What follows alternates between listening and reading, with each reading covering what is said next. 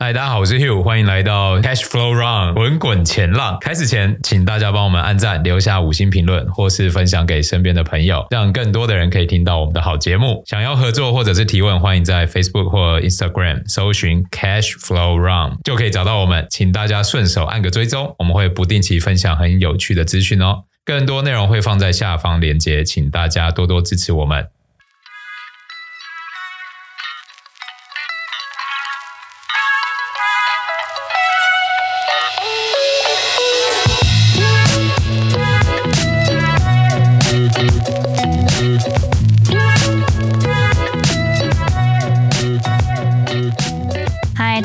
我是 Abby，欢迎收听今天的市场报报。今天还是我们的 Dennis 坐镇我们的滚滚前浪，会不会以后都是你了？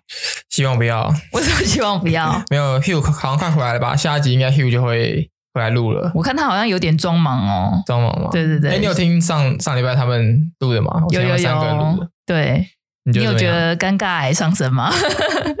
我觉得还不还蛮，我觉得还蛮不错的啦，啦对啊对对对。虽然会闹他们一下，但是我觉得他们录的还蛮完整的。对对对，讲的很清楚。所以之后可以多请他们上来录。大家如果喜欢的话，麻烦多留言鼓励一下。对对对。嗯、可是上周这样看起来好像也是不太安宁，对不对？对啊。经过 SVB 事件，现在又有瑞幸，那就请 Dennis 帮我们回顾一下上周的市场状况，还有产业的状况。好，那我们先看一下上周的经济数据好了，因为上周开了蛮多重要的经济数据。那上周主要开的重点就是美国的 CPI，还有这个零售销售，另外就是 PPI 的部分。那 CPI 呢是呃符合预期，然后 Core CPI 就是核心 CPI 的部分是为稍微高于预期的，然后零售销售的数字是低于预期。然后这个 PPI 的部分也是低于预期。那让我比较惊讶的是 PPI 的部分。那等下会一个个谈到。那美国的这个 CPI 就是物价指数，它在二月的年增率是报六个 percent，那预期是六个 percent。然后上一次的值是六点四嘛，我们这样报上次报月报的时候是六点四。那这个从六点四掉到六这个数字，其实让我觉得。还蛮意外的，就是虽然是符合市场预期，嗯，但是这个降速是高于我原本的判断的。那有些呃主要的变动就是这个二手车它的反弹的速度并没有那么的强，然后另外就是这个能源的价格是下滑的，所以让整个 CPI 是应该算是让市场满意的一个数字了。只是因为上礼拜发生的事情，呃盖过了这个应该算是好消息，嗯，所以市场的反应并没有那么的热烈。然后再来就是这个 PPI 的部分，就是生产生产的价格。那 PPI 的月增率是负的零点一个 percent，那预期是正的零点三，就是一来一往其实差蛮多的。那 PPI 这个部分就会跟这个商品的通膨是比较有关系的。那主要的这个这次的下降是来自于商品中这个食品跟能源所带动的。那因为我们在我们在那个月报的时候讲的是说，商品可能在未来的两三个月出现一个触底反弹嘛。那这次这个再往下重挫这个数字，所以啊，就是因为这样，所以才让我觉得这个 PPI 的月增率是负零点一，是稍微有点意外。嗯，那最主要就是食品价格的变动了。其实如果把细项拿开来看的话，是食品跟能源变动，而不是这个商品的呃生产成本的变动。所以呃，如果从细项看是符合我们的预期，但是从整体来看的话是略低于我们的判断这样子。那零售销售的增速放缓，这个是符合我们之前提到的一个状况，就是。美国的一二月的这个零售销售的数字是受到这个假期影响，所以大幅跳升。但是在二月开出来的月增率是负零点四个 percent，低于预期。那这个其实就是把一月的这个暴增的数据给做一个正常化的修复。所以这个从长期来看，其实是符合我们的判断。好，那总金的部分呃，帮大家带到大概是是这样子。那上周的呃股市股市的市场回顾。在 S&P 的部分是周涨周涨幅是二点四八个 percent，那科技股比较强势，像我们之前讲的这个呃科技股在过去这从一月开始到现在表现都是相对好的，科技股的涨幅是五点三六个 percent，然后道琼工业指数的涨幅是一点三四个 percent，它其实年至今还是负的，那就可以其实很明确可以看出来，因为科技股从年至今的涨幅大概是接近十五个 percent，然后道琼工业是负二点七二个 percent。所以这个一来一往差距其实是蛮大的。那罗素两千其实上周的表现算是比较稳定一点，有好一些。因为我们本来说小型股的这个盈利状况真的是让人蛮担心的，还有它周转的资金流，从这个 SVB 事件之后反映侧面反映出小型股在呃现金流的部分是有蛮大的隐忧的。那上周是先跌后涨，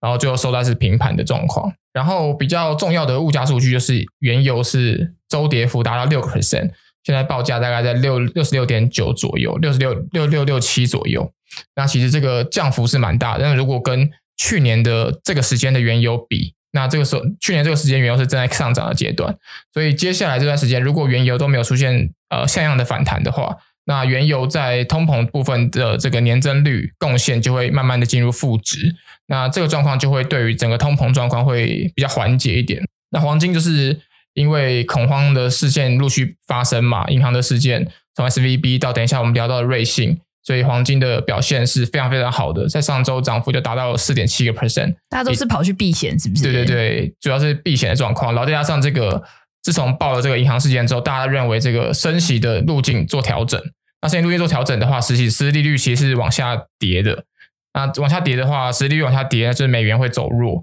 那黄金跟这个国债是走强的。如果看上周的表现，都是符合这样子的逻辑。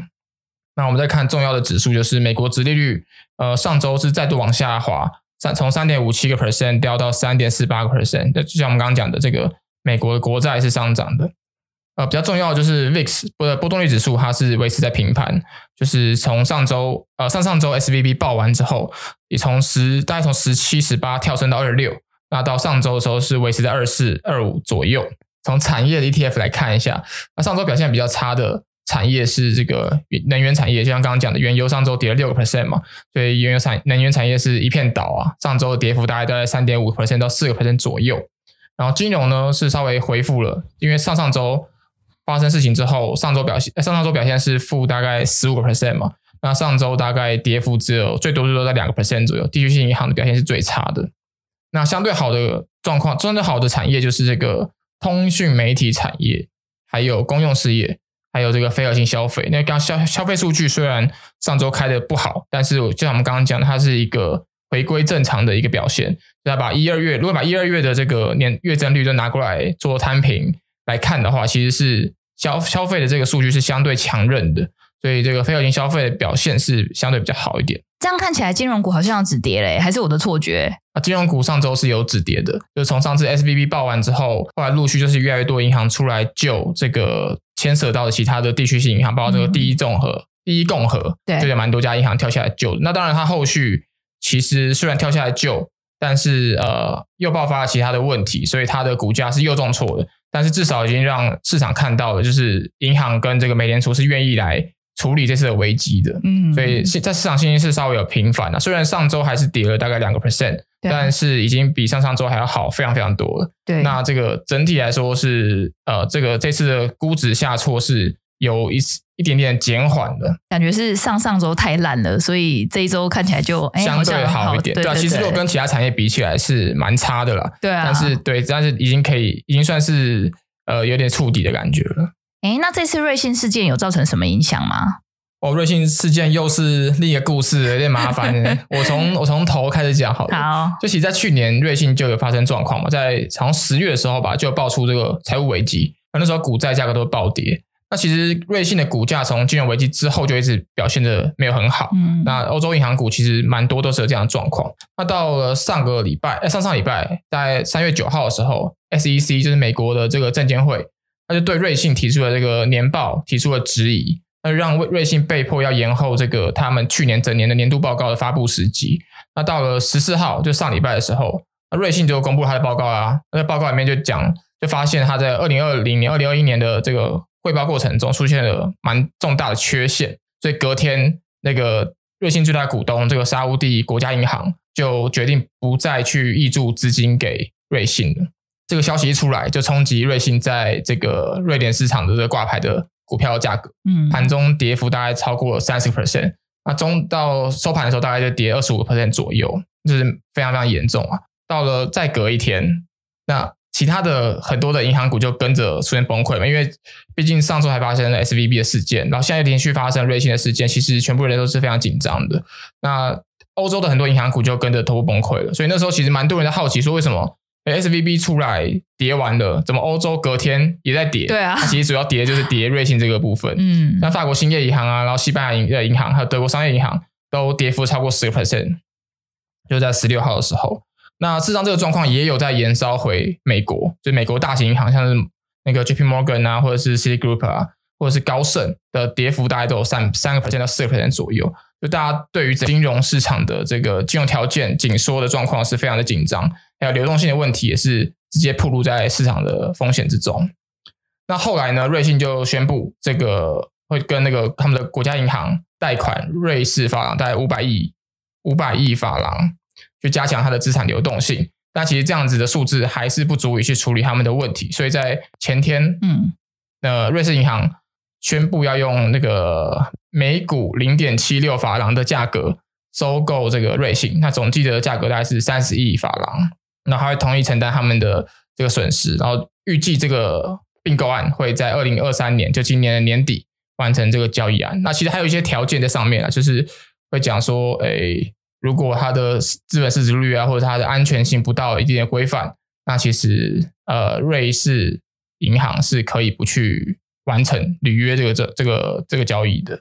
所以是已经确定要收购了，一开始不是价钱谈不拢吗？三十亿他就同意了，就是应该只能目前只能这样子，也只能同意。对对，但但是有些 条件的。对，那个瑞士的金融的监管机构就有声明说，因为他有额外提供这个政府支持嘛，所以他就会把这个瑞信之前去发售的这个价值大概是一百七十三亿美元的这个 AT One 债券完全的减记。那这个 AT One 债券只要完全减记的意思呢，代表就是原本持有这个 AT One 债券的人。他手上的债券就直接变成废纸，这个之前讲说股票下市变成币值，直接对对对，呃，他会直接对于持有 AT1 债券，那这个价格大概价值大概是超过一百七十多亿美元这样子，对，哇，持有人也太衰了吧，直接被清零啊！那 AT1 债券到底是什么啊？AT1 债券又叫做这个应急可转债，那其实大家比较常听到应该是这个 COCO Bonds，COCO 债券，那它其实它起源就是当初金融海啸完之后。他们举举行了一个协议，那这个协议是为了要去救那些欧洲的一些银行的资，它的在资本市足率还有在资本监管方面达不到要求，那他们就可以去发行这种 AT1 债券。那 AT1 债券的一个保护机制，就是说，当如果那个主管机关看你的银行的资本市足率不够达到要求，那它其实就可以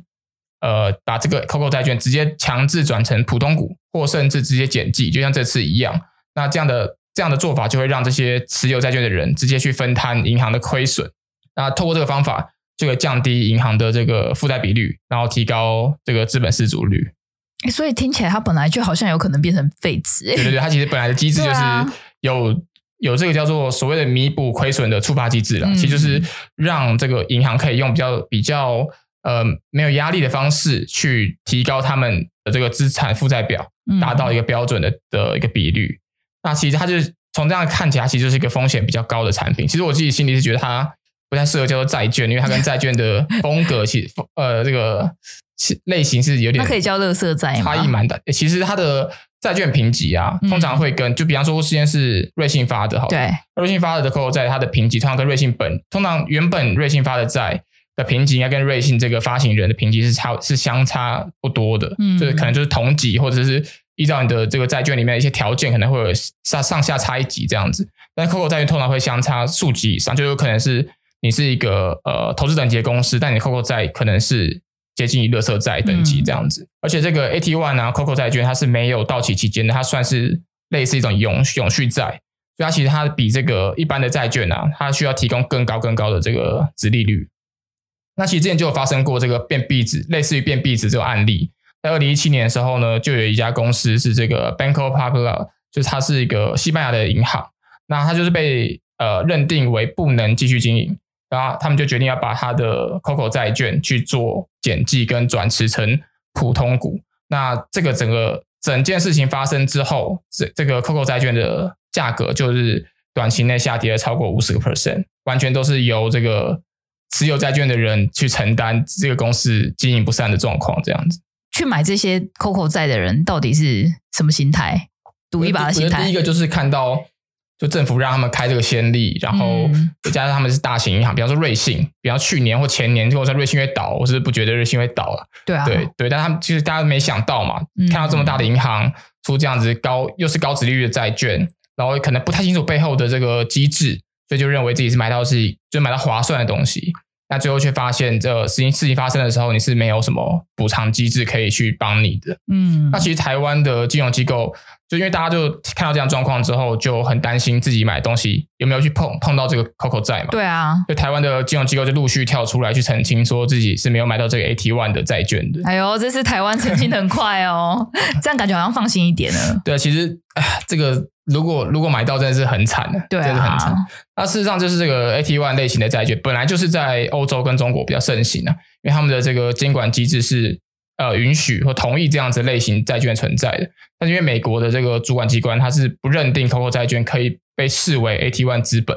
所以再加上这个债券的票息在美国是没法抵税的，所以这个。在美国的银行是比较不流行去发行 COCO 债，它比较是流行发行特别股去补充它的资本失足率。嗯，所以本来在台湾的金融机构就是相对难去碰到这样的资产。那关于这一次的瑞信事件，我们礼拜五会请 Hugh 一起来讨论这件事情，来告诉你们整件事情发生的经过。那也请大家记得收听我们礼拜五的滚滚前浪哦。哎，难得 Hugh 回来录，一定要去听一下。对对对。对哎，那我们这一周有什么比较值得注意的财经焦点吗？好，这周最重要、最重要就是这个美国联准会升息的这个事情了，在 US, 又来了，对，又要来升息了。这一次是我最没有信心做预判的一次，因为发生了这个瑞信啊，发生 SVB 事件之后，整个这个利率期货的路径都乱掉了。嗯，然后市场真的是众说纷纭。当那个 SVB 出来的时候，有人就说不升息，然后整个市场的利率预期就是。直接变成不升息，然后到年底会降息一个，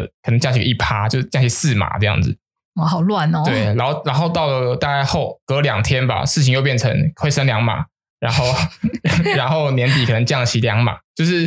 呃，全部整个市场都进进入大恐慌了。然后这个国债殖利率，呃，五年期、十年期的殖利率都低于，就瞬间又低于这个三十年期了。就本来是倒挂的嘛，然后后来三十年期，因为大家不去买三十年期，大家都买五年期、两年期、十年期。这样殖利率大幅下降，然后又低于了这个三十年期国债殖利率，所以不管是利率倒挂的部分呢、啊，还是利率前景的部分都大乱。然后，所以对于这次的这个美联储升息，我其实蛮期待这次升息完之后市场的反应会是怎么样，因为其实很难判断，而且它可以解读的因素真的太多了。对，所以我们应该下个礼拜会等它升完息之后，我们会下礼拜好好帮大好好帮大家分析一下。那比较特别的就是上礼拜 ECB 就是欧洲央行。升息是升息两码的，呃，它其实不管 SVB 怎么样，也不管瑞信怎么样，它想升两码就升两码，对，所以这其实是间接会给美联储一点信心呐，就是 ECB 又升息，然后又缩表，然后它也没有特别提供对于利率前瞻的指引，那基本上他就是走自己的路，那美联储没办法走自己的路，就是礼拜四的时候我们就来看一看，我们就见真章，我们就见真章，然后下礼拜帮大家做一个整理，这样子。所以下礼拜就呃，这礼拜最重要就是这个美联储升息的状况。好，那就谢谢今天大家的收听。我们每周会帮你关注重要的财经讯息。礼拜五记得要收听我们的滚滚前浪瑞信特辑哦。哎，大家要记得去帮我们的 IG 按赞哦，就是 IG 要搜寻这个滚滚前浪或是底线这个 Cash Flow Run，按赞追踪才不会错过我们用心准备的资讯。没错没错，那就谢谢大家喽，拜拜，拜拜。